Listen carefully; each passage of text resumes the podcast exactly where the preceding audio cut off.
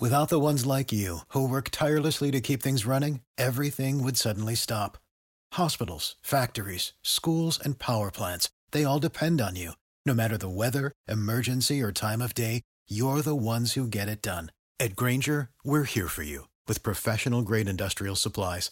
Count on real time product availability and fast delivery. Call clickgranger.com or just stop by. Granger for the ones who get it done. Wenn du mich und meine Arbeit unterstützen möchtest, dann gib doch deine Stimme für meinen Podcast beim Deutschen Podcastpreis 2023 noch bis zum 28.05. für mich ab. Den Link dazu findest du in meiner Podcast-Beschreibung auf meinen Social-Media-Profilen auf YouTube, TikTok und Instagram oder unter www.deutscher-podcastpreis.de in der Kategorie Wissen unter E für Elektrotechnik Podcast. Und jetzt weiterhin viel Spaß mit der Podcast-Folge. Wenn du mich und meine Arbeit unterstützen möchtest, dann gib doch deine Stimme für meinen Podcast Podcast beim Deutschen Podcastpreis 2023 noch bis zum 28.05. für mich ab. Den Link dazu findest du in meiner Podcast-Beschreibung auf meinen Social-Media-Profilen auf YouTube, TikTok und Instagram oder unter www.deutscher-podcastpreis.de in der Kategorie Wissen unter E für Elektrotechnik Podcast. Und jetzt weiterhin viel Spaß mit der Podcast-Folge. Elektrotechnik für eure Ohren. Ihr hört den originalen, den einzig wahren Elektrotechnik-Podcast von und mit mir, Giancarlo the Teacher. Und warum diese Lobeshymne zu Beginn dieser schon äh, mittlerweile ja 39. Folge? Weil der prägnante Name dieses äh, mittlerweile doch recht etablierten Podcasts jetzt auch ein eingetragener und somit geschützter Name beim deutschen Patentamt ist. Ähm, dank eures Supports erhalte ich nämlich vermehrt Zuschriften für Kooperationen mit verschiedenen Unternehmen und Firmen, die eben unter anderem durch meinen Namen Elektrotechnik Podcast auf mich aufmerksam werden. Also die Google Ne, also ich suche ja was bei Google im Suchalgorithmus und so weiter, hat damit was zu tun. Und ihr könnt ja selbst mal googeln, wenn ihr Elektrotechnik Podcast in die Suchleiste eingebt, wer euch dabei als erstes angezeigt wird. Und damit heiße ich euch an dieser Stelle endlich herzlich willkommen zu einer neuen Folge. Das Thema der heutigen Folge ist äh, wieder einmal ein Zuhörerwunsch. Ich appelliere ja immer wieder am Ende meiner Episoden neben dem Folgen auf YouTube, Instagram und TikTok, wo ich immer wieder versuche, passende Kurzvideos zu den jeweiligen Podcast-Folgen zu produzieren, dass ihr mir ja auch eure Folgenwünsche schickt und äh, damit ich halt schauen kann, okay, äh, wie gut das bei mir hier reinpasst, beziehungsweise wie ich, wie schnell ich dazu eine Folge aufnehmen und produzieren kann. Und dieser Zuhörer ist ursprünglich Industriemechaniker, macht aber eine Weiterbildung zum Mechatronikermeister. Mein Respekt an dieser Stelle, das ist äh, ein harter Weg. Vor allem, wenn man äh, kein bzw. kaum elektrotechnische Inhalte in der Form in seiner Ausbildung hatte. Deshalb hoffe ich, dass ich ihm, aber auch euch anderen Zuhörern weiter mit meinem Podcast dabei unterstützen kann, die Inhalte des wohl besten Berufs besser zu verstehen. Okay, Regelungstechnik. Ich hoffe an dieser Stelle, dass einer meiner äh, größten äh, Vorbilder, bei dem ich den, den Unterricht während meiner Technikerzeit genießen durfte, von allem, was ich jetzt in meiner Ausführung äh, ja, erzähle, beziehungsweise was jetzt in meiner Ausführung hier folgt, auch überzeugt sein wird. Grüße gehen raus an äh, Dr. Stefan Schurig an dieser Stelle. Ähm, ich steige bei äh, meinem Unterricht gerne erst einmal ein, um den Unterschied zwischen Steuern und Regeln zu erläutern und dann, um zu erklären, was überhaupt mit Regeln gemeint ist. Denn ihr kennt es aus dem täglichen Sprachgebrauch, ja. Ich regel das oder ganz oft höre ich äh, es in meinen Fitnesskursen, wenn äh, meinen Teilnehmerinnen das Licht im Kurzraum zu hell ist dass ich doch bitte das Licht herunterregeln soll. Am Dimmer drehen und eine andere Lichtstärke einstellen. Ja, und äh, schon habt ihr es gehört, äh, da haben wir schon die äh, Verwechslung. Als erstes Mal mit Steuern und Regeln verfolgt man ja das Ziel, Prozessgrößen in einer Anlage trotz störender Einflüsse konstant zu halten, wie zum Beispiel die Temperatur, Druck oder die Drehzahl. Und mein Lehrer von damals stieg mit dem Beispiel Tempomat ein. Mm, ich möchte die Geschwindigkeit, damit verbunden also die Drehzahl meines Autos bzw. des Motors, konstant halten. Die stelle ich vorher auf zum Beispiel 100 Kilometer pro Stunde ein. So, also ich sehe ja nur die Geschwindigkeit, ja, weil mit der Drehzahl können schon die wenigsten was anfangen, ja. Ne, wir wollen nicht nur Frauen damit reinziehen, ja, es gibt mittlerweile auch Kerle, die kaum Ahnung von Technik haben. Echt traurig geworden, aber ist leider so. Äh, denn je nachdem, ob ich bergab oder bergauf fahre, wird die Drehzahl eben heruntergeregelt oder eben nach oben korrigiert. Dann muss natürlich noch geschaut werden, wie die Verfassung der Straße ist. Habe ich Straßen wie im Osten heute, glatt wie im Babypopo, ja, saniert mit unseren Steuergeldern oder aber Schlaglöcher, sodass euer Auto im Prinzip kaum, äh, ja, also bei Schlaglöchern Braucherfederung im Osten eher weniger, ähm, weil alle Soli-Gelder dahin ja gewandert sind, ne? wie schon gesagt. Okay. okay. Oder ist die Straße mehrfach unfachlich geflickt worden, ja, weil LKWs und die Witterung dem Teer zu sehr zugesetzt haben. Dann sind weitere Störgrößen wie die Reifenwahl und deren Alter. Also Sommerreifen haben weniger Haftung als Winterreifen, klar. Alte Reifen haben auch weniger Profil als neue, sind, dann ist das Gummi noch mal ein bisschen härter. Dann ist es im Winter ja kalt, im Sommer ist es warm, also eben ist es glatt draußen oder klebt das Gummi an der Straße wegen der Hitze und so weiter, ja. Also alles Einflüsse, die meine Drehzahl, meine Regelgröße x, in meinem Beispiel, wie gesagt, die Drehzahl oder wenn ihr wollt, die Geschwindigkeit, ungewollt verändern. Und alles, was von außen einwirkt auf meine Regelgröße x, ist die Störgröße z.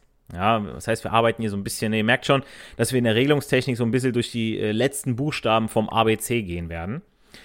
Ähm, sowohl in der Steuerungs- als auch in der Regelungstechnik werden die Begrifflichkeiten oft gleichartig verwendet. Kommen wir erstmal zum äh, Steuern, um erstmal ein Grundverständnis von allem zu bekommen und danach regle ich den Rest nur noch. Versprochen. okay. Jede Steuerung besteht äh, oder jede Steuerung besteht aus einer Steuereinrichtung und der Steuerstrecke. Die Steuerstrecke ist der Teil, in dem die zu steuernde Größe, also die Drehzahl, beeinflusst wird. Also in unserem Beispiel der Motor.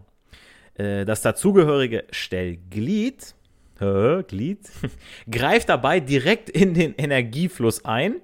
In unserem Beispiel die Elektronik bestehend aus Magnetventil und Thyristoren, Triax und so weiter, die den Motor dann konstant drehen lassen.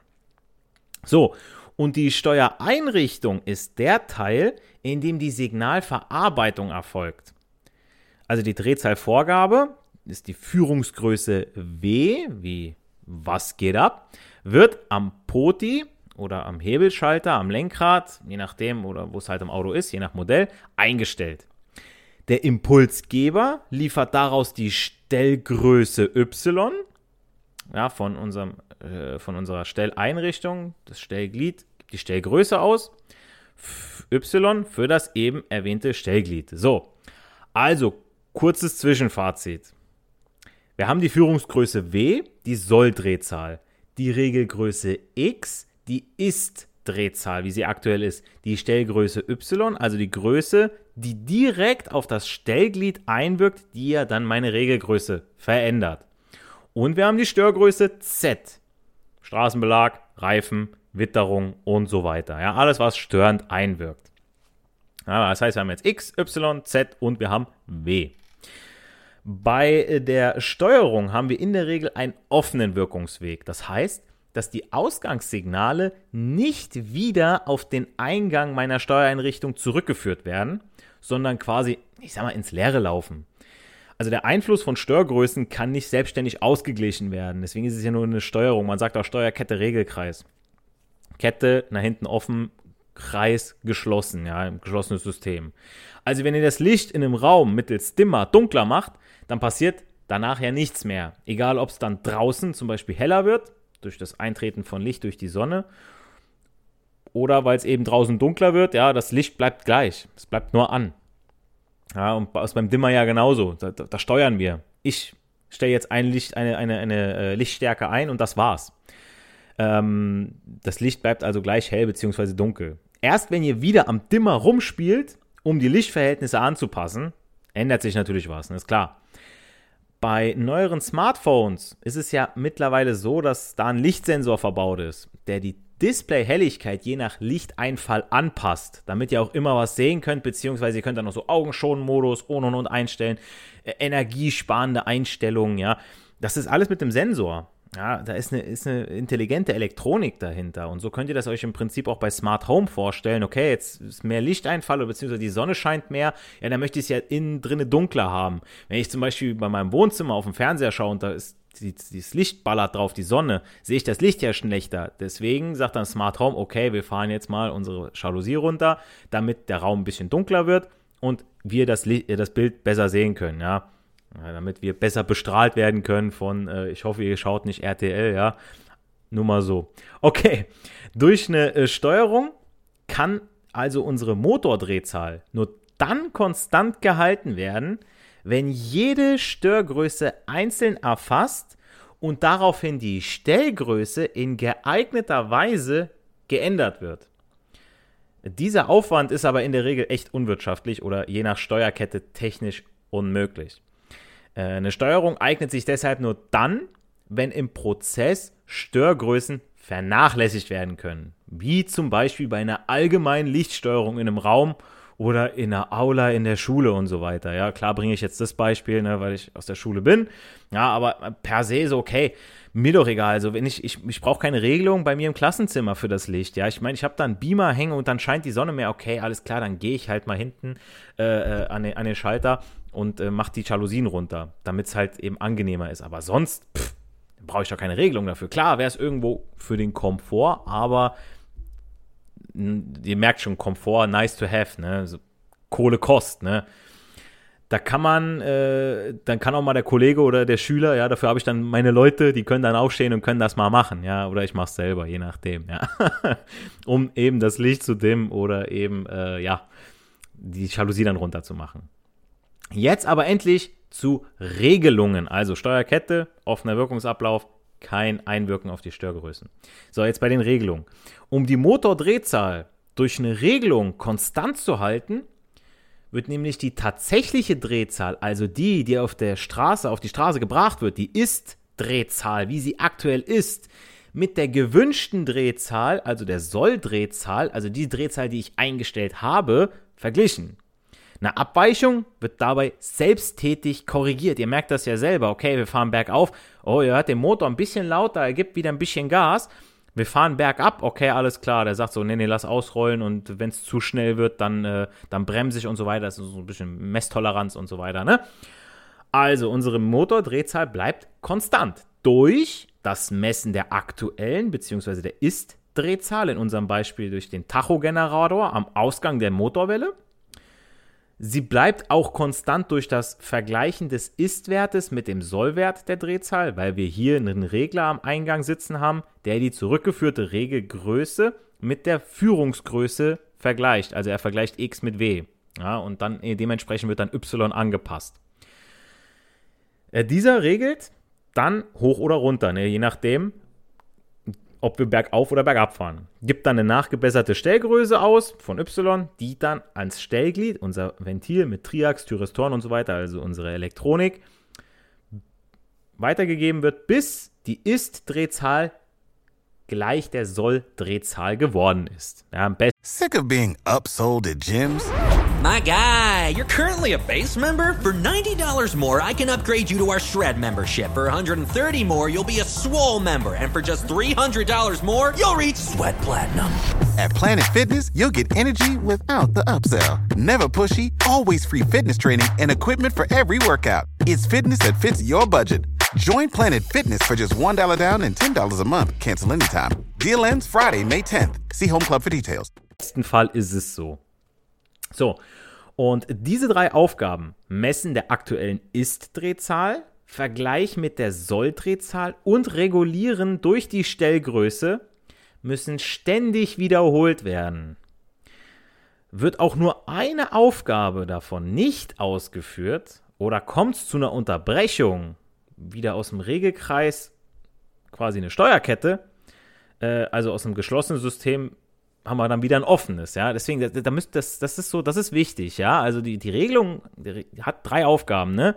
Ist-Drehzahl messen, mit der Soll-Drehzahl vergleichen und wenn da was nicht passt, an, dies, äh, an die Stellgröße eine neue Größe ausgeben, also neues Y. So. Kennzeichnend für eine Regelung ist also der geschlossene Wirkungsweg der Signale. Die Ausgangssignale werden dabei, wie schon erwähnt, auf den Eingang zurückgeführt. Deswegen Regelkreis. Und natürlich lassen sich auch die Störgrößen in den Regelungsvorgängen einbeziehen, wodurch sich die Einflüsse diesen störenden Größen, zum Beispiel bei einem Kühlschrank, die offene Tür, die offene Tür, sorry, äh, bei einer Heizung, das offene Fenster und so weiter, selbstständig ausgleichen. Ja, also zum Beispiel eine Steuerkette wäre auch bei uns die Heizung. Ja, ich, ich mache, äh, ich stelle auf drei. So, das heißt, ich will da ungefähr meine 20 Grad haben im Raum. Hab jetzt auch mein Fenster offen, das merkt doch die Heizung nicht. So, okay, die merkt, okay, ich habe da meine coolen 20 Grad, ich mach die doch. Was ihr hier drinnen macht, ob da 10 Personen drin sind, eine Person, null Personen, die sind ja auch jeweils nochmal eine Heizung, ja, bei einer Party, ihr wisst es. Ja, das merkt die ja nicht. Steuerkette. So, jetzt nochmal ein Detail zum Regelkreis, damit ihr das auch mit den Buchstaben reinbekommt. Als Beispiel nehme ich jetzt mal die Drucklufterzeugung in einer äh, Bergbauanlage.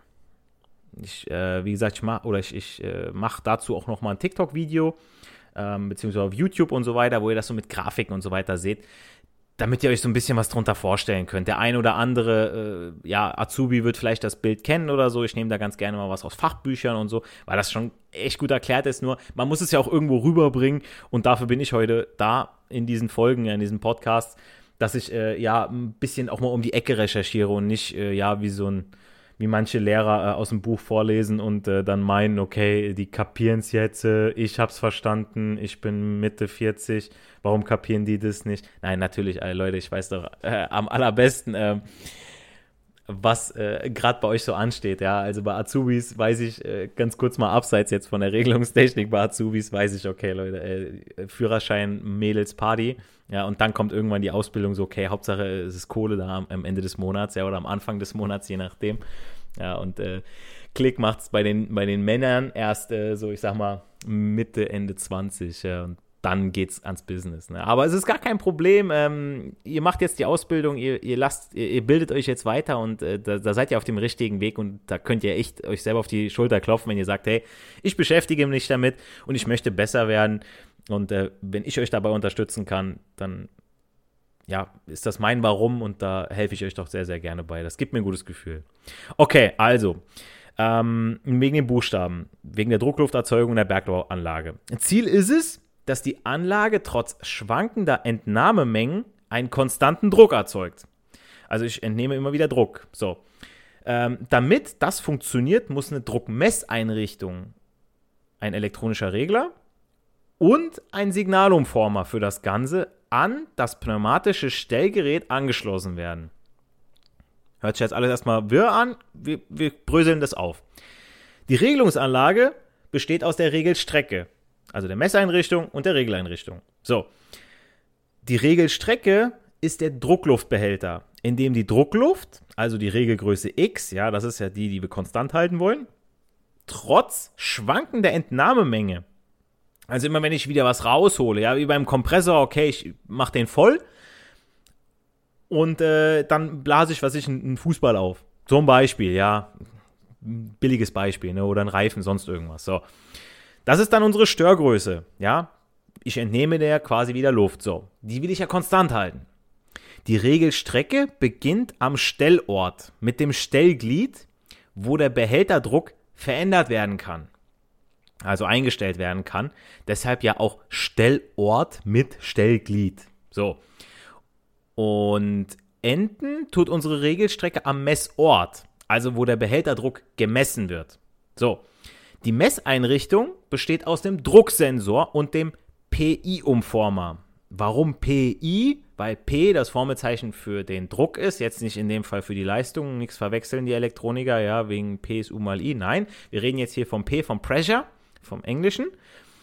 Und das I ist das Formelzeichen für den elektrischen Strom in Ampere. Das kennen wir wieder. So, okay, PI-Umformer, Druck in Strom. Also Druck entsprechend in ein Stromsignal wird hier umgeformt. Das dann dem Regler zugeführt werden kann. Weil ihr müsst euch das so vorstellen, es gibt diese Einheitssignale, ja, 0 bis 10 Volt, äh, 4 bis 20 Milliampere. Und die Messeinrichtung, die misst ja die Regelgröße, also den Druck, und formt diese zur Weiterveränderung in ein elektrisches Signal um. Ja, wie gesagt, in dieses Einheitssignal meist 4 bis 20 Milliampere. Weil die Regelung kapiert ja nur Strom. Ich kann nicht eine Regelung da hinsetzen und sagen, okay, du kapierst jetzt äh, äh, Druck, dann nehme ich die gleiche Regelung und setze die woanders und du kapierst jetzt Temperatur, jetzt nehme ich die woanders und du kapierst jetzt Drehzahl. Nein, es muss ja umgewandelt werden, umgerechnet werden.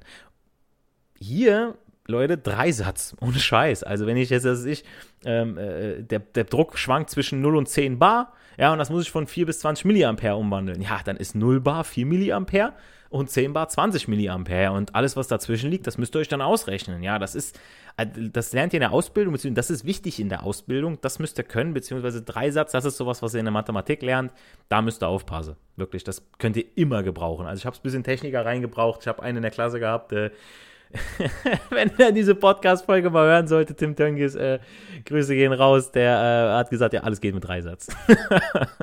okay, aber warum 4 Milliampere und nicht 0?